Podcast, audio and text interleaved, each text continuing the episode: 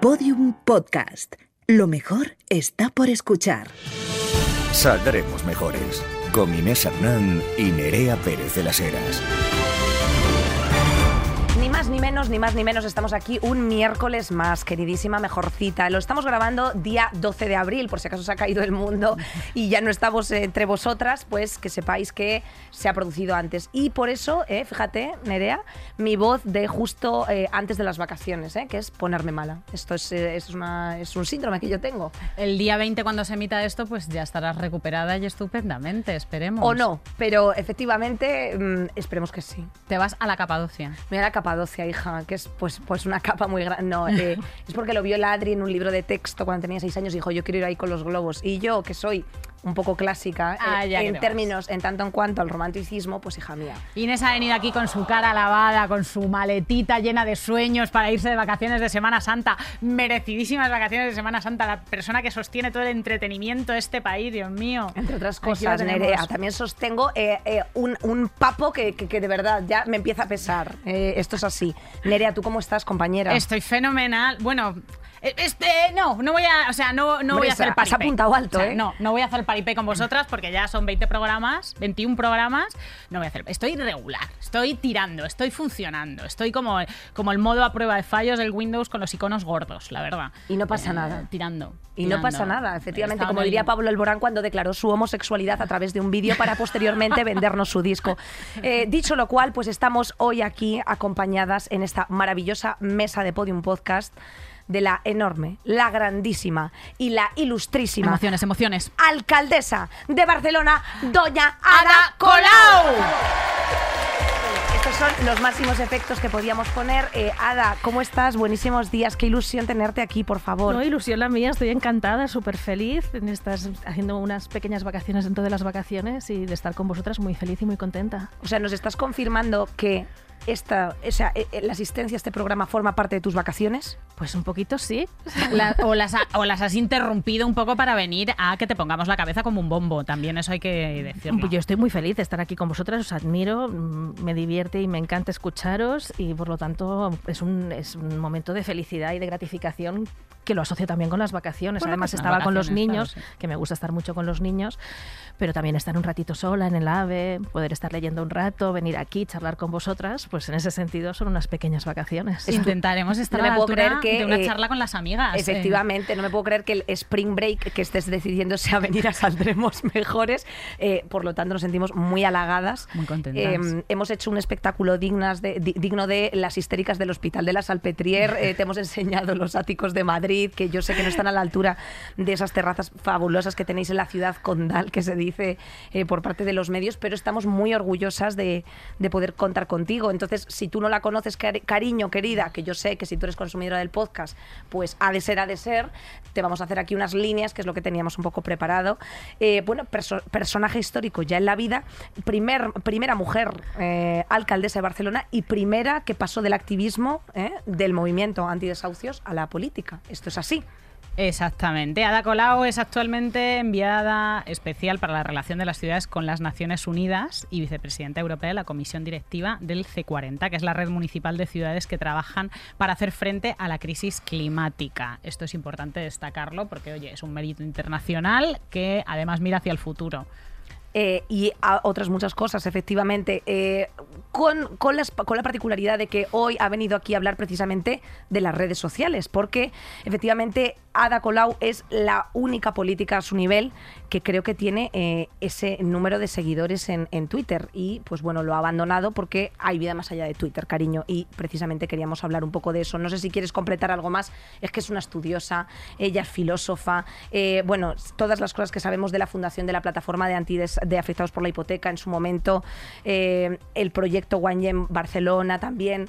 Eh, no sé si hay alguna cosa que tú quieras también señalar. eh, A ver, a mí me gustaría, es que antes de, antes de llegar aquí hemos estado comentando que donde estás de vacaciones es en un pueblecito de Huesca, que es Sí. eh, que está cerca de, del pueblo de tus abuelos. Sí, sí, mis abuelos paternos eran de Huel porque murieron y que es un micropueblo de cuatro casas literalmente desperdigadas por un monte, más o menos cerca de, de Graus. Y, y sí, y la verdad es que me emociona siempre volver por esa tierra que siento muy, muy mía, iba de pequeña. Y, y, bueno, y lo que te comentaba es que realmente aún hoy tengo sensaciones de extrañeza de pensar, madre mía, si mis abuelos hubieran visto que llegaba alcaldesa de Barcelona, porque es no que lo no, llegaron a ver.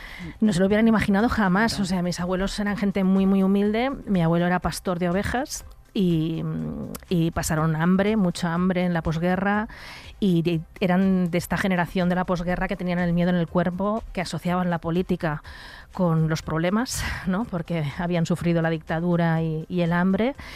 Y por lo tanto, claro, a mí me conocieron estudiante de filosofía que iba encadenando trabajos precarios uno tras otro y luego activista social. Entonces mi abuelo sufría mucho, ¿no? Y siempre me decía, Ninona, no te metas en problemas y búscate un trabajo fijo. Y, y- y, claro, ni, ni se les hubiera pasado por la cabeza que yo pudiera llegar alcaldesa. De hecho, imagínate si sufría que, que para él la máxima expresión de seguridad era tener un trabajo fijo y un salario cada mes. Y me decía, pues no sé, hazte cajera de supermercado, lo que sea, pero búscate un trabajo físico- fi- fijo, que eso es lo más importante. Y de ahí a alcaldesa, pues la verdad es que hay una distancia bastante larga y cuando es que no me puedo imaginar lo que hubieran pensado si me hubieran visto de alcaldesa. Dicho lo cual, eh, una forma de reivindicar la historia en muchas ocasiones efectivamente es hacer política y ser sujeto político, eh, pero bueno, tú ya lo eras, o sea, antes de efectivamente llegar al máximo exponente que, de, de- de activismo que podía ser pues, precisamente la alcaldía. ¿Qué supone para ti ahora mismo ser alcaldesa de Barcelona? O sea, que es una pregunta un poco tópico, pero es que queremos sentirlo porque precisamente comentábamos también antes un poco eh, cómo instar un poco a las juventudes a sentirse parte, parte de la ciudadanía y a sentirse, bueno, pues efectivamente que pueden ser un engranaje para eh, construir un mundo mejor, o sea, por muy utópico que suene, pero es algo que yo creo que tú estás haciendo desde, desde tu posición. Pues gracias, humildemente es lo que intentamos mucha gente que estamos en política. Yo siempre digo, política son muchas cosas. O sea, se puede hacer política desde una ONG, desde un movimiento social, desde el compromiso en tu barrio con un proyecto muy pequeñito de cooperativismo, de alimentación sostenible. O sea, hay miles de maneras ¿no? de hacer política que básicamente es una característica muy humana que nos hace eh, seres humanos, que es juntarnos con los demás para transformar la realidad y mejorarla. Para mí eso es la política, ¿no? Te puedes quedar solo en tu casa eh, pues consumiendo tus cosas o puedes juntarte con los demás para ver cómo puedes mejorar ¿no? y cómo puedes acabar con situaciones de injusticia que, que a todos nos duelen ¿no? cuando vemos imágenes de, de- sufrimiento que se producen en, en todo el planeta. Entonces, juntarse para mejorar la realidad para mí nos define como especie y es, es algo hermoso. ¿no? Y desde ese punto de vista, política se, se hace de miles de maneras. Una pequeña parte de esa política es la institucional, que yo jamás me había imaginado que haría, porque he hecho política toda mi vida desde que tengo desde que iba al instituto, mm, pues ya mm, tenía curiosidad ¿no? y, y tenía ganas de participar en, en distintos proyectos y he participado en muchísimos movimientos sociales a lo largo de mi vida y de repente pues hubo un contexto mm, de oportunidad que fue el 15M que movilizó a muchísima gente que nunca había estado en un partido político, como es mi caso. Y que el Partido Popular nos decía todo el día, pues si queréis acabar con la corrupción y mejorar las cosas, presentaros a las elecciones. Y tanto provocarnos, tanto provocarnos, pues nos acabamos presentando. Una frase Y que ganamos. nos gustaría acompañar con esto que estás diciendo es a chuparla. ¿eh? O sea, quiero decir, eh, a chuparla. Si me permitís la expresión, a chuparla. Toma que toma que toma. Sí, sí, entonces ahora estoy haciendo efectivamente política institucional que tampoco me lo hubiera imaginado y que tiene sus luces y sus sombras, como os podéis imaginar. ¿Estás a gusto ahora? O sea, si tú me preguntas en general, yo miro hacia atrás, no me he arrepentido ni un solo día de mi vida de haber dado este paso, porque realmente es algo histórico. O sea, que gente como nosotros, no solo soy la primera mujer alcaldesa, soy la primera mujer alcaldesa que viene de clase humilde, de familia trabajadora, que no conocía a nadie de las élites en la ciudad. Que eso se nota mucho en el día a día, porque luego tú te reúnes con gente de poder de verdad de la ciudad y notas que es la primera vez que no tienen el teléfono del alcalde, que es la primera vez que no tienen relaciones familiares con el alcalde, que no se encuentran en sus reuniones sociales con el alcalde. Eso forma parte de, de un- de una inercia del poder que es relacionarse ¿no? entre, entre las propias familias del poder.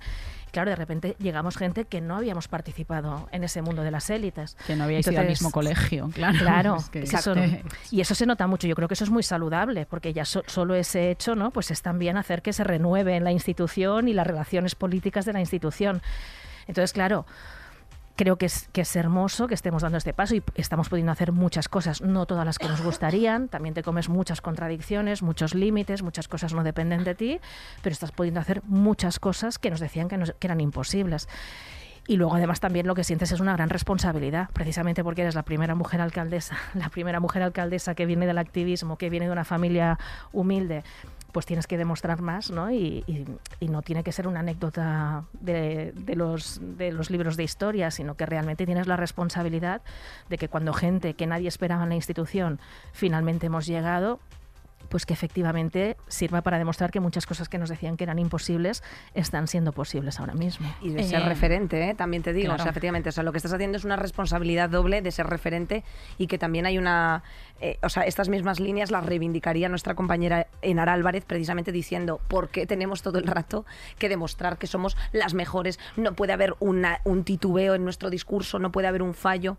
Bueno, pues también has dicho la clave, que también es por ser mujeres, eh, hay una doble, un doble señalamiento, Nerea. Sí, y por no y por no pertenecer a estas clases sociales que generalmente se han repartido el poder a las a las élites. Eh, nosotras en este programa criticamos en cada programa, creo que no nos ha faltado uno, llevamos un bingo, la meritocracia todo el tiempo como un sistema que no funciona, que es realmente un mito, que no va, pero amiga, hay casos como el de Ada Colau que hay que reconocer que esto es fruto del trabajo, de la capacidad política, de la movilización, del esfuerzo, de tener una, tener una idea, tener una propuesta que sea válida, movilizar a la gente de tu alrededor y que todo eso funcione.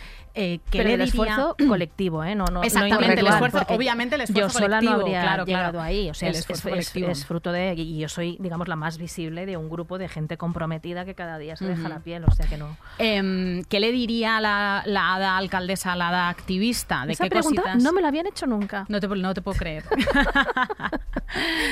No, y es que siempre lo digo, yo entiendo que desde fuera surja esa pregunta, pero es que yo me siento exactamente la misma. misma mujer. Me Total. siento 100% la misma persona.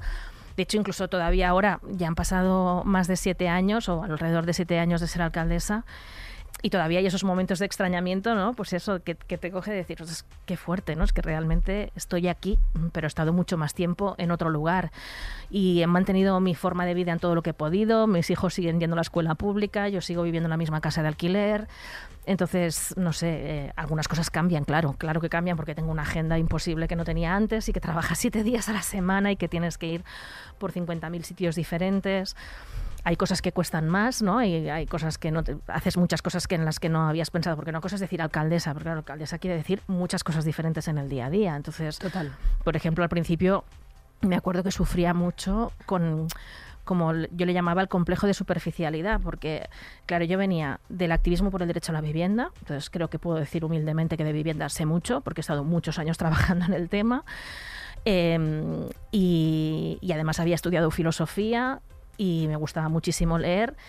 Claro, pasas a ser alcaldesa y como eres la máxima representante de una institución bastante grande como es el Ayuntamiento de Barcelona, que tiene 15.000 trabajadores y trabajadoras, en la ciudad es una ciudad apasionante donde pasan muchas cosas, entonces tienes que ir a muchos actos diferentes. Entonces, nada más empezar a ser alcaldesa, tienes que ir a un acto cultural, a un acto de deportes, a un acto de economía, y en todos quieren que hables, ¿no? Que dices, a mí me gustaría escuchar un poco y solo hablar con propiedad de aquello que realmente conozcas, ¿no? Pero realmente todo el mundo espera que hables en cualquier acto de cualquier tema que se produzca en la ciudad.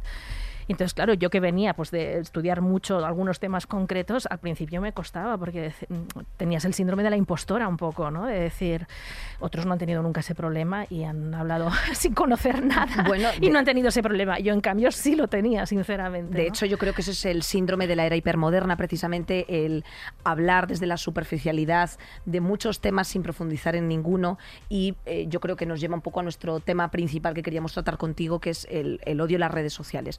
Em, el, ser un, suje- o sea, el ser sujeto político mujer en redes sociales, ¿crees que es lo mismo que ser sujeto político hombre en redes sociales? Es evidente que no. Es- es diametralmente La opuesto. pregunta tenía la respuesta. sí. Correcto. Sí, sí, no, no. Y, y siendo, y siendo esto tan distinto, eh, ¿por qué nosotras tenemos precisamente ese, o sea, quiero decir, esa espada de Damocles con- todo el rato, o sea, de forma tal que al final hay una pequeña desgana, ¿no? De, de, mm, opinar o poner según qué cosas, porque al final sí que es cierto que hay algo que has comentado, que tu propia labor te llevaba a espacios donde pues tienes que tener, bueno, pues efectivamente una opinión, un criterio, un, tal, que no en, todo, no en todos los espacios puedes a lo mejor haber desarrollado por ti misma, sino que pues te tienen que asesorar, te tienen que decir, oye, estamos aquí en este espacio, ta, ta, ta.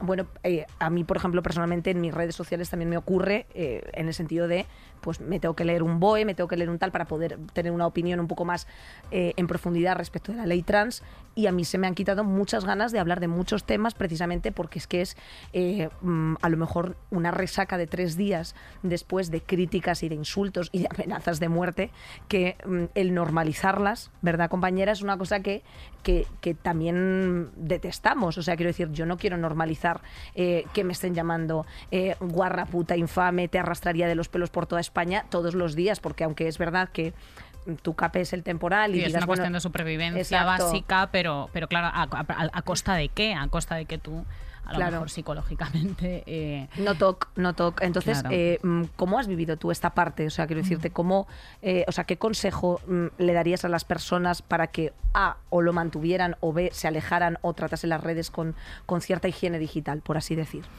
Bueno, yo nunca le diría a nadie qué tiene que hacer, si tiene que estar dentro de las redes o fuera. pero yo dejé Twitter y la verdad es que no me he arrepentido tampoco ni un solo día. Estoy muy feliz de haber dejado Twitter.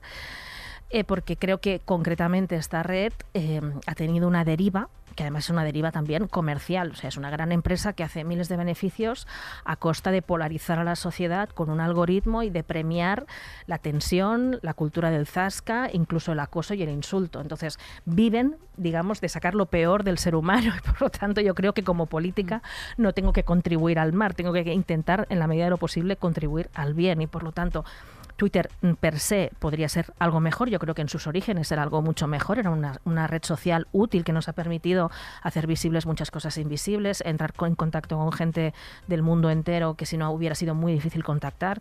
Es decir, las redes sociales tienen cosas objetivamente muy buenas. Evidentemente en su justa medida y si no las confundimos con el 100% de la realidad. Es decir, el mundo físico existe, tiene muchas cosas buenas que el mundo digital no va a poder sustituir. Entonces, en su justa medida, las redes sociales pueden ser positivas. Lo que ocurre es que creo que Twitter ha tenido una deriva que ahora para mí lo negativo pesa más que lo positivo. Es tan sencillo como un análisis racional. Entonces, no me victimizo. Para mí es muy importante denunciar, por un lado, que efectivamente, como mujer, eh, se, se, sufre mucho más en redes sociales y concretamente en Twitter el insulto, el acoso, ¿no? Pero no solo como mujer, también cualquier tipo de minoría o de, o de diversidad ¿no? puede sufrir los ataques enjambre de, de estas manadas del odio. Eh, y eso creo que no hay que normalizarlo, creo que es un problema democrático y que se debería regular. Es decir, si en la realidad física no está permitido insultar, no está permitido acosar, no está permitida la violencia, ¿por qué se permiten las redes sociales que aunque son una realidad distinta a la física, son una realidad? La realidad digital, nosotros estamos ahí y estamos hablando y recibimos ¿no? las interacciones. Por lo tanto, yo creo que ahí hay una falta de regulación que es tan sencillo como equiparar peor o mejor, imperfecta, pero equipararla a la, delito de regulación. Claro, si hay un delito de odio en la realidad física no digital, porque en la digital hay esta impunidad? ¿no? Yo creo que eso es un problema democrático que hay que abordarlo y que habría que hacer una regulación.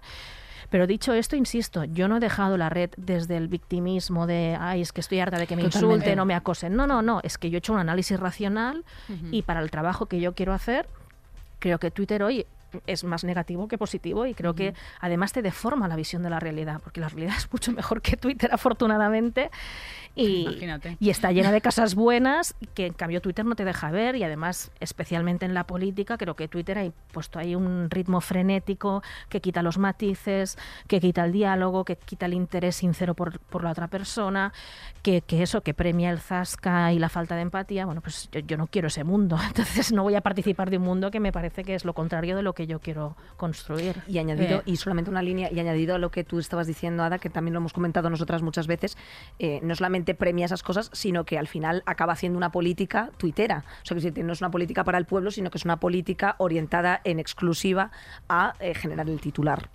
De hecho, claro, o sea, se, ha, transformado, como que ha deformado nuestra realidad política. Y yo te he oído decir que, no era algo personal, o sea, que tu abandono de Twitter, siendo una de las políticas que más seguidores tenía en Twitter, no había sido porque tú te sintieras personalmente agredida a pesar de la cantidad de odio que recibes, sino que lo hacías para hacer buena política. ¿Es posible, sin utilizar esta herramienta, em, que en tantos sentidos es tan negativa, en el sentido de que es propiedad de una empresa eh, mastodóntica, que esa empresa, como estábamos diciendo, premia que la sociedad esté polarizada, que los discursos políticos que se premian son los de 10, 15 segundos, eh, tres líneas, con lo cual mm, lo que se busca es emocionar, tanto para bien como para mal, o sea, o cabrear o buscar la frase que sea más movilizadora, una vez que el ambiente eh, y, la, y, la, manera de comunicarse con las grandes masas de gente está tan contaminada, tan mediatizada por las redes sociales, ¿cómo, cómo hacemos para comunicarnos fuera de ahí, para hacer política fuera de ahí, para hacer buena política fuera de ahí? Pues ya digo, yo, yo no soy, sobre todo, y cuando me hago mayor y hago más política dentro o fuera de la institución, cada vez soy menos purista y menos maximalista. Es decir, no existen los lugares perfectos, ni dentro ni fuera de las redes. O sea, no existen los lugares perfectos. Dicho esto, eh, yo lo que he comprobado es que en la realidad física a día de hoy es muchísimo mejor que Twitter. O sea, si yo fuera por Twitter no pisaría la calle. Y en cambio yo piso la calle, hablo con la gente, la gente es amable, la gente te pregunta cosas, la gente puede criticarte, pero lo hace habitualmente con respeto. Muy pocas veces te encuentras, ¿no? O sea, el anonimato de la red premia a los cobardes, digamos, pero luego en la realidad encuentras a un montón de gente que, que, bueno, que la inmensa mayoría no tienen nada que ver con Twitter. De hecho, no están en Twitter, porque Twitter es de las redes que tiene menos usuarios. Pero Twitter está sobre representada también en unos medios medios de comunicación que se han entregado también a la precariedad y a la velocidad y se han, digamos, dejado arrastrar por la ola de Twitter hasta el punto de que incluso en muchas informaciones, eso yo también me sorprendía como en medios, incluso medios públicos, que se supone que tienen que hacer un esfuerzo ¿no? de, de por velar, por velar por la democracia, efectivamente. Y que tienen ya Twitter como fuente habitual sin contrastar. O sea, yo me he encontrado con que frente a un hecho se reacciona por parte de los máximos cargos institucionales a través de Twitter y el telediario te publica el tweet como la posición como oficial, la fuente, como la fuente y como la posición oficial de la institución, que no me parece normal. Porque es una vagancia, o sea, es una vagancia de las instituciones el, dejar esos comunicados ahí sin posibilidad de réplica o pregunta y, con, y, dando unas explicaciones tan pobres. O sea, es que empobrece la, comunicación de las instituciones con la gente. Ha empobrecido mucho eso. Empobrece el discurso, efectivamente. Para mí es claro cuál, cuándo es un delito de odio, cuándo no lo es en la calle, porque lo dice el Código Penal, no porque lo digamos nosotras por capricho. Y porque eh, hay un interés también por parte, a lo mejor incluso de las instituciones, entiendo que no de todas, pero de no, de no regular esto. Es, es, por una, es por una cuestión simplemente de imposibilidad a, nivel internacional porque nos estamos metiendo en no, cuando han querido regular porque ahí tienes la ley mordaza ha habido unas extralimitaciones para regular que normalmente perjudican a unos y en cambio hay una falta de regulaciones que benefician a otros. Si vemos quién se ha aprovechado de esta falta de regulación claramente han sido los grandes lobbies económicos que en general han hecho una gran alianza con la derecha y la extrema derecha en todo el mundo y ahí está Trump ¿no? y ahí está el proceso del Brexit y aquí está también Vox y otros procesos similares en Europa, que han encontrado precisamente en redes como Twitter un lugar donde además quien pone dinero puede tener un ejército de bots. Eso yo también lo he sufrido como, digamos, no solo mujer que está en redes, sino cuando eres política de, un ámbito progresista que no forma parte de las grandes familias del poder económico, también te das cuenta de que hay gente ahí pagada, subvencionada para atacarte masivamente cada día. Entonces no es una cosa que sea simplemente la espontaneidad del, ¿no? Del que eso que dicen siempre, ah, del que se refugia en el anonimato para sacar su bilis y su frustración. Eso existe, pero existe también gente pagada con mucho dinero detrás y yo creo que precisamente el que no haya esa regulación por ejemplo, ha contribuido muchísimo a banalizar los discursos de odio y a normalizar cosas que hace unos años nos parecían imposibles y que cualquiera que lo pensara se cuidaba mucho de manifestarlo porque sabía que estaba rozando lo delictivo, no sea, discursos de odio, el acoso, el reivindicar, em, pues eso, ideas neofascistas y reivindicar a dictadores de forma abierta, como se hace, por ejemplo. Sí, sí, totalmente. En, Los en, Twitter sí están penados, pero sin embargo. Sin embargo, se puede normalizar el fascismo y reivindicar el fascismo sin que aquí pase nada. Entonces ahí hay una impunidad que está contribuyendo a banalizar y a normalizar ideas que cuestionan directamente la democracia. Entonces, una cosa es la libertad de expresión, que evidentemente hay que protegerla al máximo,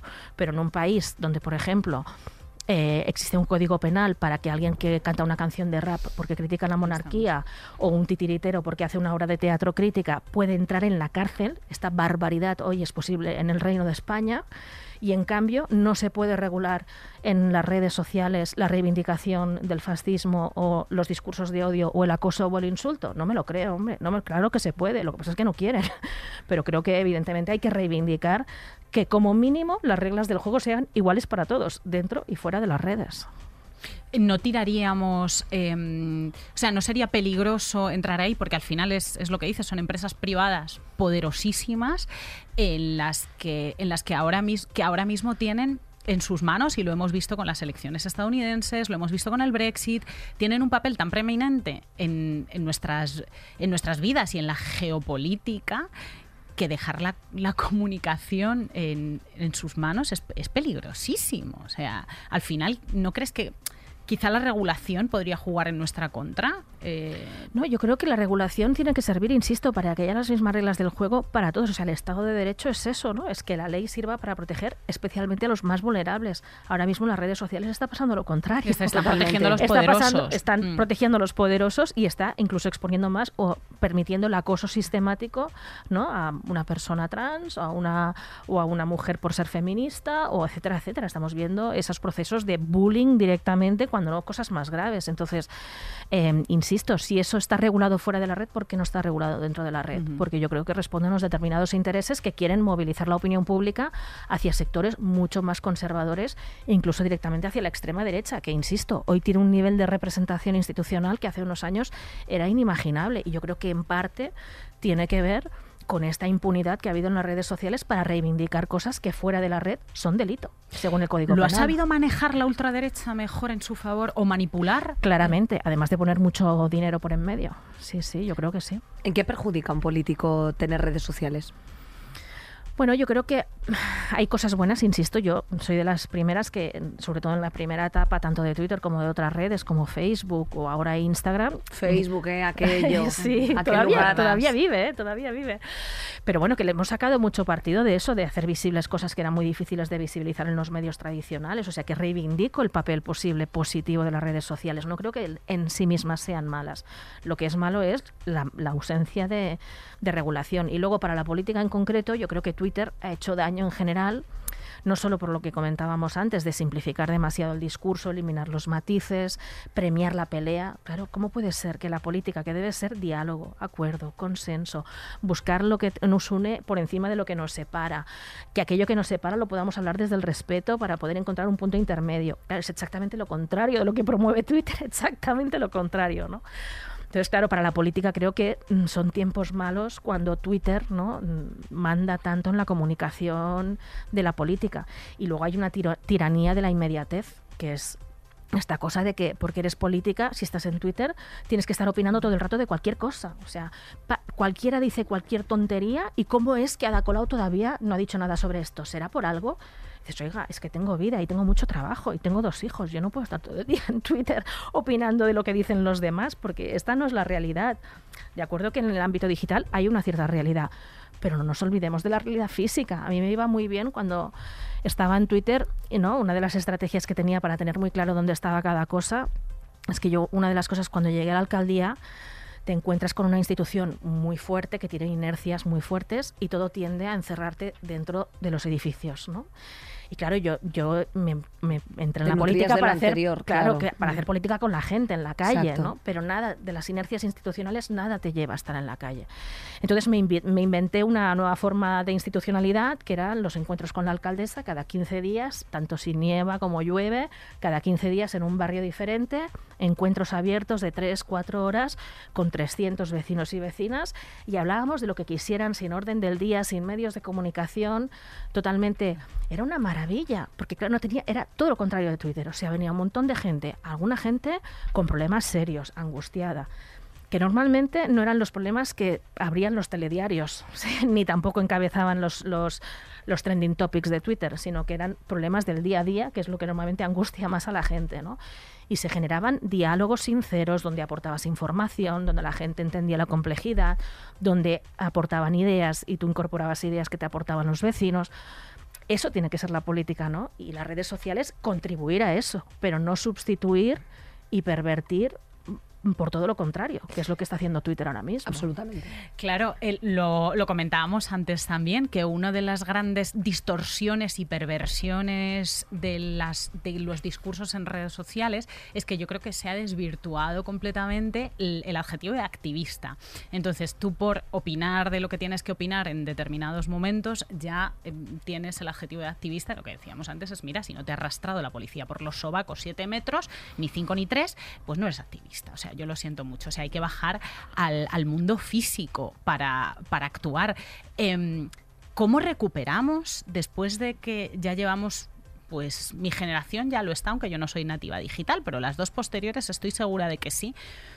No sé si comprenden la manera de, de actuar directamente, la manera de asociarse, la manera de intervenir en política como ciudadanos y como ciudadanas. ¿Cómo recuperamos eso? Eh, acabas de poner un súper buen ejemplo, pero, pero esto, por ejemplo, yo, yo no lo sabía. O sea, no, no sé si, si, si quizás se- de qué manera se podría Bueno, es forzar. que los, espacios que ha, que ha mencionado Ada, eh, ojalá, o sea, eh, Claro. ojalá, pero es que eh, tenemos que decir que tenemos aquí un alcalde en Madrid que precisamente ha prohibido que circule la información del pleno a las asambleas de vecinos. Los plenos De- ciudadanos. De forma, de forma tal que ahora mismo las, ni la asamblea de Tetuán, ni la asamblea de la ELIPA, ni ninguna asamblea tiene acceso directo, un acceso de transparencia que debería estar contemplado por ley así a ciertas cosas. Entonces, nosotras estamos verdaderamente preocupadas con las mejorcitas eh, de cómo colectivizarnos, o sea, cómo hacer efectivo efe- lo, que, lo que dice ella, cómo pasar del plano digital al analógico. cómo colectivizarnos mucho más allá de un grupo de Telegram, porque, porque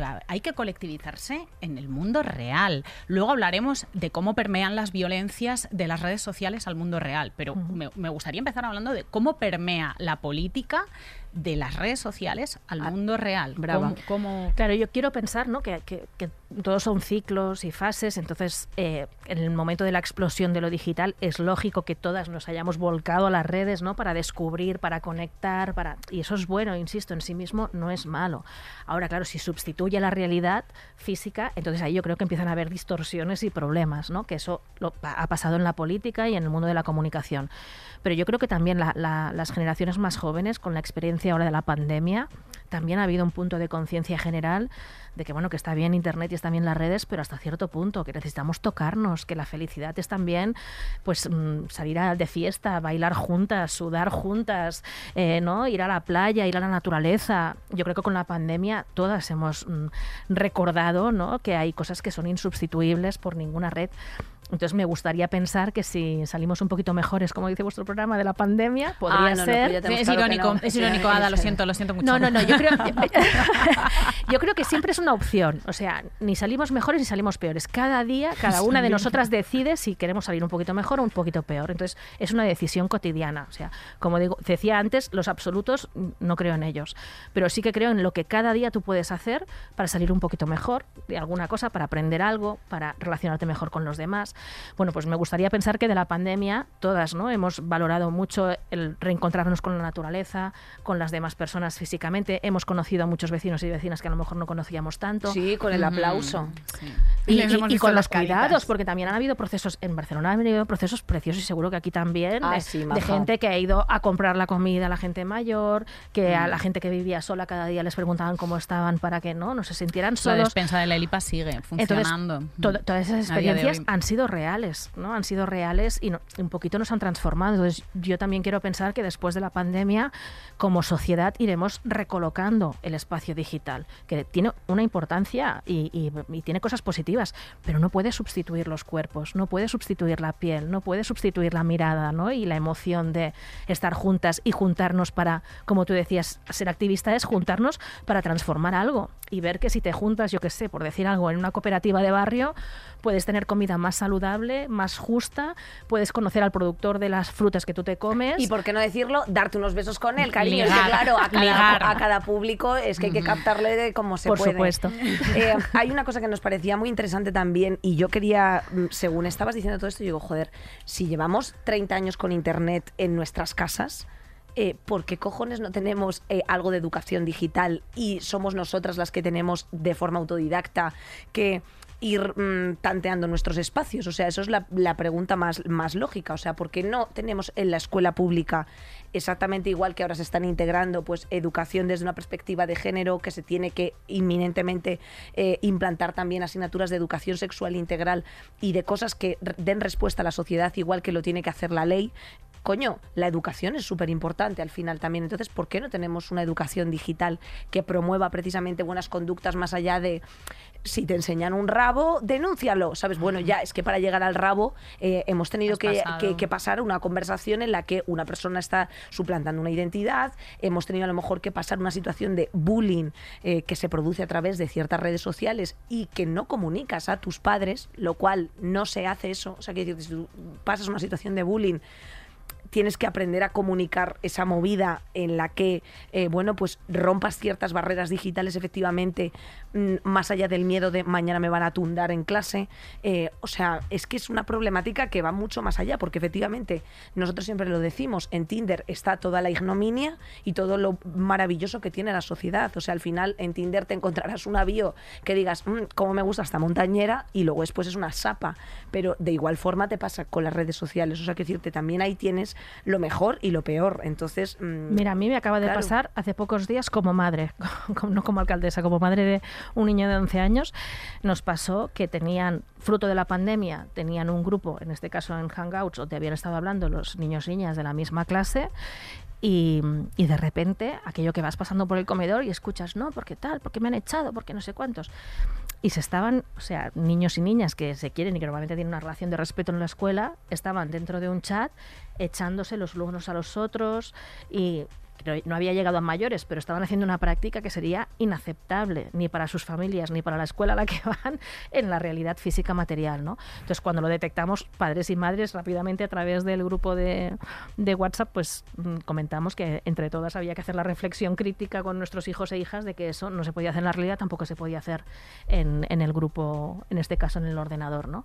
Pero creo que está siendo Y está pasando a la en todas las familias, está pasando en todas las escuelas y que esa educación va tarde, pero que hay que acelerarla clarísimamente, porque forma parte de nuestras vidas y ahora con la pandemia han salido algunas encuestas de que vinculado al uso de las redes entre la gente más joven, el sufrimiento emocional y concretamente los temas de imagen, especialmente para las chicas, eh, el sufrimiento ha aumentado. Entonces, bueno, para combatir el sufrimiento ¿no? de nuestros hijos e hijas hay que promover rápidamente esa educación en el uso de las redes porque nos va la felicidad, literalmente la felicidad de las próximas generaciones. Claro. Es que hay una parte que pasa por la regulación y hay otra parte que pasa por el civismo. Claramente. Porque parece que, el ci- que hay una barrera entre el mundo real y el digital en el que de repente eh, es tierra de nadie, eh, todo vale.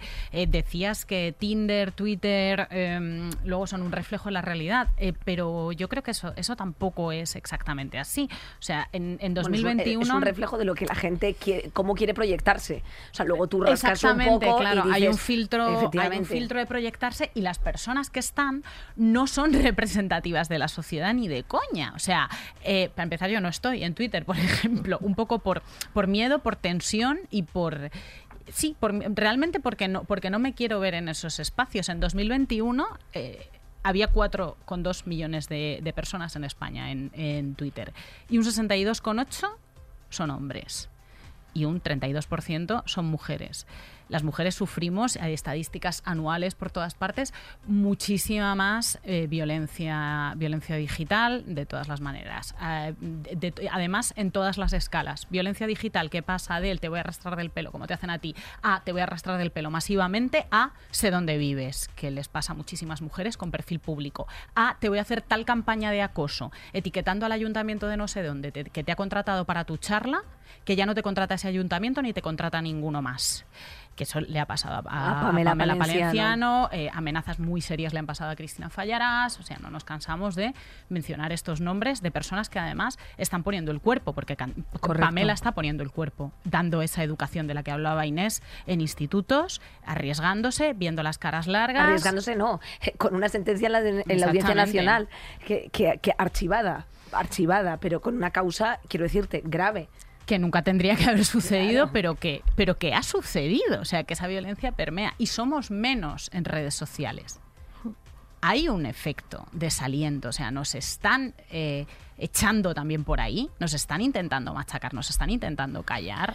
Pero claramente, pero como también ha pasado con las mujeres en la política en general, como ha pasado en otros espacios de poder, ¿no? Que eso es así, o sea, yo siempre lo comento, mm, sean a mí, por ejemplo, por ser mujer alcaldesa, he recibido una serie de insultos que ninguno de mis antecesores ha sufrido. Pero no solo en las redes. O sea, mm, recuerdo de concejales del Partido Popular, varios que me han dicho que yo tenía que fregar suelos, que tenía que vender verdura, que tenía que vender pescado. Me han dado muchas profesiones antes que la de alcaldesa. Dignísimas todas, claro. Todas, básicamente imprescindibles. Imprescindibles, como la que te deseaba tu abuelo, cajera del supermercado. todas imprescindibles, imprescindibles para la vida mm, de la gente pero despreciadas por el machismo, ¿no? por considerarlas menores o inferiores y por lo tanto reservadas para mujeres. Bueno, pues eso que me pasa eh, fuera de las redes pasa también dentro de las redes y siempre lo digo, o sea, en las estructuras de una sociedad patriarcal donde hay varias violencias que nos atraviesan está el machismo estructural que sigue entre nosotros desgraciadamente y que comete pues hace que hayan asesinatos y violaciones ¿no? Eh, todavía desgraciadamente cada semana en nuestro país em, pues esa misma violencia también llega a las redes y hay que combatirla en todas las esferas. Lo que pasa es que yo quiero elegir dónde y cómo hago frente a esa violencia. Entonces lo que no quiero es mm, comerme la violencia porque sí o sea, yo voy a, seguir haciendo política por mucho que me digan que si tendría que estar vendiendo pescado o tendría que estar vendiendo verdura, cosa que me parecía ya muy bien y no lo descarto en el futuro, pero en todo caso ahora mismo estoy haciendo de alcaldesa y no voy a dejar de hacerlo porque un machirulo lo diga. Eh, pues igual que contesto eso, en redes sociales utilizo los que, las que a mí ahora me benefician y me aportan algo positivo y por lo tanto soy activa, sobre todo en Instagram ahora mismo, porque Instagram me resulta eh, más positivo para poder comunicar con otro ritmo, otro tono diferente. Y el día que a lo mejor me vuelva a interesar Twitter, pues a lo mejor vuelvo. Pero lo que no voy a hacer es hacer una posición de resistencialismo, ¿no? que para que no me echen voy a resistir en Twitter. ¿no? Si creo que Twitter ahora mismo está dominada por el mal, porque entre el algoritmo, eh, las hordas de extrema derecha, eh, la gente que pone dinero con intereses muy concretos, o sea, va sumando todos esos factores y ahora mismo creo que Twitter, pues como decía antes, lo negativo pasa por encima de lo positivo. Y entonces, en ese sentido, es cierto que como mujeres sufrimos más violencia en Twitter que los hombres, pero no voy a resistir solo por ese hecho en Twitter. Realmente que se lo queden y que se lo coman, ¿entiendes? Porque es una cuestión de autocuidado. que, no es mi espacio, que ese espacio ahora mismo no representa ni la política que quiero hacer ni el mundo que quiero construir. Ada, eres Katniss en los Juegos del Hambre. Eh, nos representas a todas y nos defiendes a todas. ¡Qué maravilla! y nos da mucha alegría que no tengas que soportar. Nos da mucha alegría, nos parece muy inteligente, nos parece muy acertado que no tengas que soportar eh, los insultos desde primero hora de la mañana del capullo de Chema, porque tienes cosas mucho más importantes que hacer y nos conviene a todos los ciudadanos y ciudadanas, sobre todo a los de Barcelona, que las hagas. Así que has hecho muy requete bien. A mí personalmente me empodera para ser alcaldesa. Pues lo único que te faltaba, Oye, cariño. Pues no, pero joder, escuchar hablar a una persona desde una serenidad, una tranquilidad, una quietud, o sea, la política es mucho más que insultos, o sea, es precisamente, eh, es interseccional, es transversal, es acercarte a la ciudadanía. Tiene matices. tiene eh. matices. Eh, es una conversación de más allá de una cosa que también hemos tocado dentro de esta conversación y es también nosotros como sociedad le hemos dado el foco que precisamente Twitter quería y es eh, a todos esos intelectuales y a todos esos mm, eh, periodistas, periodistas, periodistas em, y bueno, pues mm, incluso políticos, parece como que eh, te da tu verificado personal, ¿no? O sea, el, hecho de estar ahí, no, es que esto es un espacio también, bueno, pues que tiene un enclave elitista, donde pues también hay otra subtrama dentro de la vida real y a mí personalmente lo que me parece es todo una panda, una pandilla de personas eh, efectivamente con una falta de tiempo libre,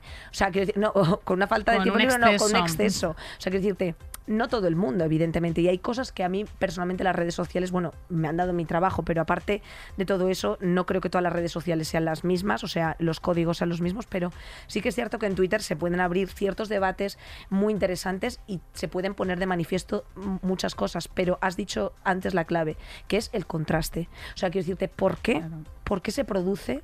O sea, ¿por qué eh, ha llegado una era digital donde se le dé, eh, bueno, pues eh, más cobertura o más valor precisamente a un tuit que a descolgar el teléfono, que eso se hace por parte de las redacciones de medios entre las que mm, se tiene que incluir la casa, antes que, que efectivamente que una llamada, oye, ¿qué ha pasado? ¿Me puedes explicar qué ha pasado, qué ha ocurrido? Porque muchas veces la tergiversación también induce a eh, una bola de fake news que me parece una cosa. Y nos va la democracia, nos va la democracia Nos va la en democracia ello, también en nos ello. va la democracia en lo precarizados que están, que está el trabajo periodístico en los medios, que los que tienen que ser independientes y no poner publi, hay que suscribirse y siempre están eh, como pidiendo su propia independencia y tra- tratando de convencer a lectores, a lectoras de que, de que si no existen no se pueden llevar a cabo investigaciones. Hablábamos en, en el siguiente programa, o sea, en el anterior programa, perdón, de la investigación del diario.es, en fin eh, que a lo mejor es que no, no descuelgan el teléfono para hablar directamente con una fuente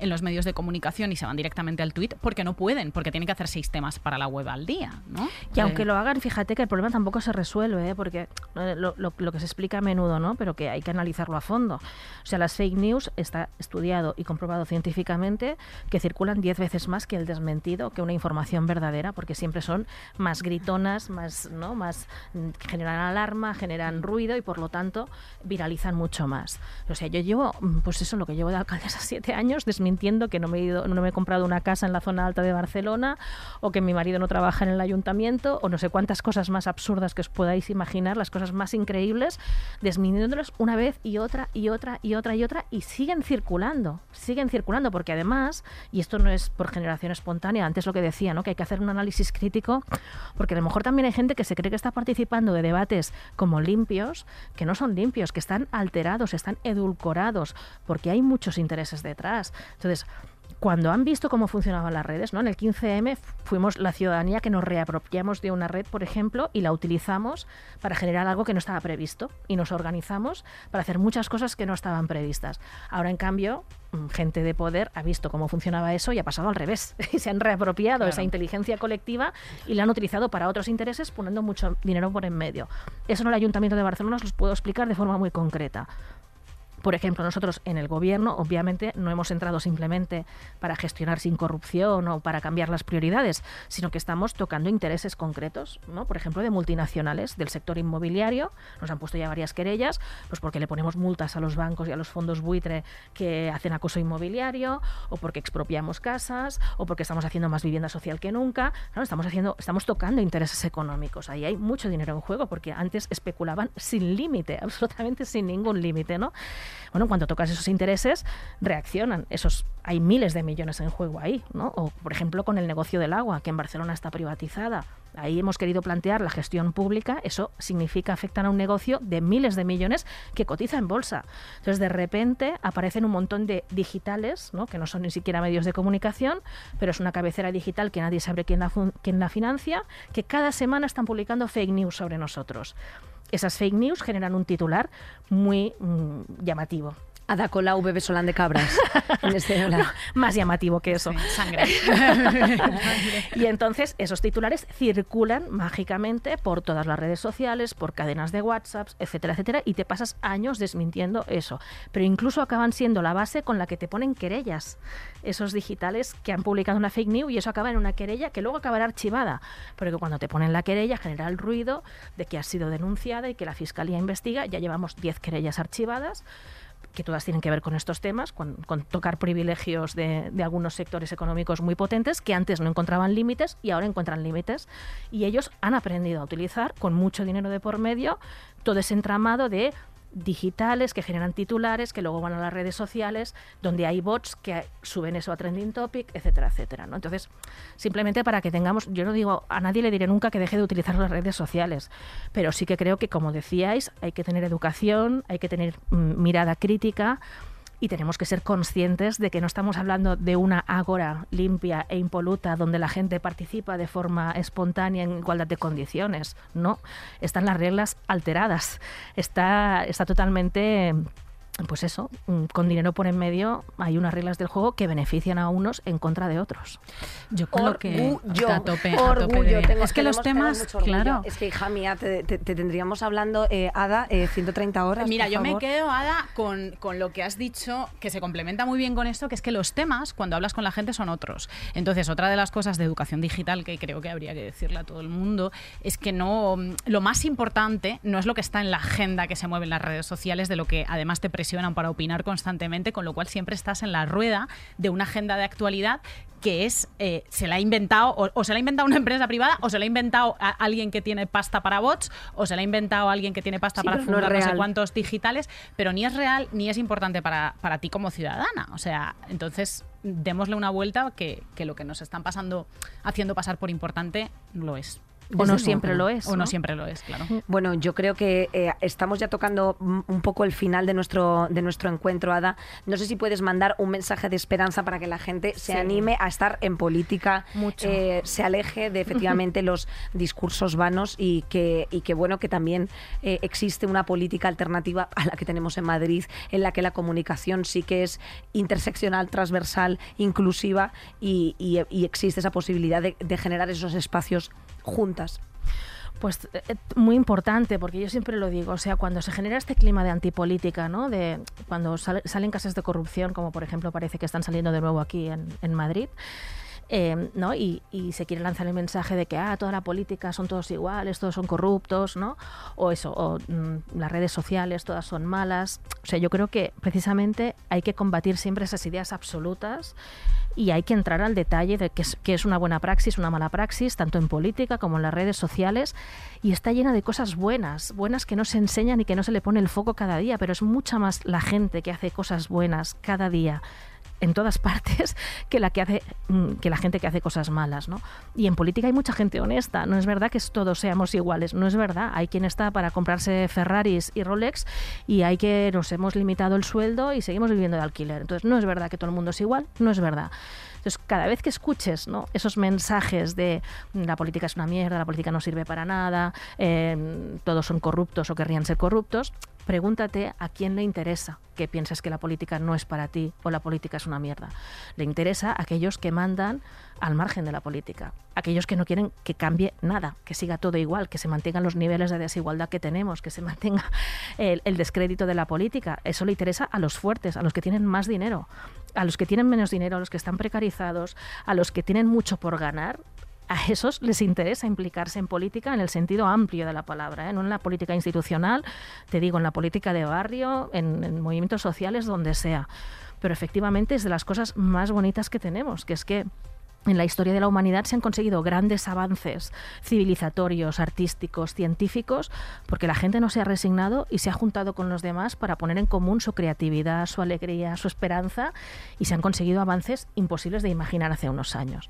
Y eso nos define como seres humanos. Entonces, cada día nosotros elegimos si le damos luz y le ponemos foco a esas cosas buenas que somos capaces de hacer juntos y juntas, o le ponemos foco a las cosas malas que hacen algunos y que intentan desacreditar a todo el mundo para que pienses que todos son iguales. Pues no, todos no somos iguales y hay mucha gente haciendo cosas buenas y podemos hacer muchas cosas buenas. Entonces, creo que ese mensaje positivo, sobre todo mm, para empoderar a la gente que tiene más por ganar porque quien no quiere que cambien las cosas es porque tal y como están ya está ganando mucho. El, el famoso sí se puede. Eh, El famoso- Estamos las dos con los ojos vidriosos. Exactamente. Ya os lo ha dicho todo, Ada. una- un, aplauso, un aplauso silencioso desde la pecera, efectivamente. Esto que acaba de decir os lo ponéis como un mantra, ¿vale? Por las noches. Madre mía, y piel ya de está, puntos. hasta, hasta que lo Es- interioricemos. a ver, es largo, pero me lo tatuaría como eh, eh, Angelina Jolie, efectivamente, Eh, en una toda de la mis los dos muslos. Efectivamente, eh, tengo trozo de espalda para hacerlo. Eh, yo creo que ya, Ada, eh, lo último que te queríamos pedir es que eligieses el título del programa. Es verdad. Eh, Uy, qué Em, difícil con todo lo que hemos hablado. Joder, No, no, pero te vamos que a dar tenemos opciones. opciones, Ah, que nos ha ayudado eh, el salsito también a, a esto. Eh, tenemos Cuando la red no es social, eh, A todo el mundo le pasa, eh, Por el anoni mato, Hemos sido odiados, Hemos sido odiados, era la gracia. El odio uno grande y libre. Y eso no me lo dices en la calle. No hay ninguno que sea positivo, son todos negativos. Es que nos hace gracia eso. Sí. Sí, eh, es por el clickbait. ¿Te Es por el imaginas? clickbait, exacto. ¿Te imaginas después de este ¿Te programa? En plan, No, no, es es que si por no el la gente clickbait, piensa- hombre, claro. No, no. No. Claro, yo diría que el mundo es mucho mejor que Twitter. El mundo es mucho mejor que Twitter. Ya- ¿Lo quieres ya eso? Pues ya está. Oye, Ya no, está. o subtítulo, ¿eh? Podemos hacer título y No, no, no. Si a no, te gusta eso, El eh, mundo es mucho mejor que Twitter, que nos lo ha bautizado. Nos lo ha bautizado Ada Colau. Vamos a ver, a ese título hay que romperle una botella de cava encima. Hombre, claro por que favor, sí. que a mí me gusta bien un cava. Hombre, visca Cataluña Te vas siempre. a poner a la fina filipina de Oye, cava que te pues, vas a Barcelona. Muchas gracias Eh, por haber gracias. venido, por haber estado esta tarde aquí con nosotros. A todas, vosotras. a todas las mejorcitas que nos habéis acompañado. Esperemos que hayáis disfrutado de estas delicias, de estas palabras que os han entrado en, en vuestros tambores auditivos, joder. eh, y disculpad mi voz, pero yo esto no me lo perdía.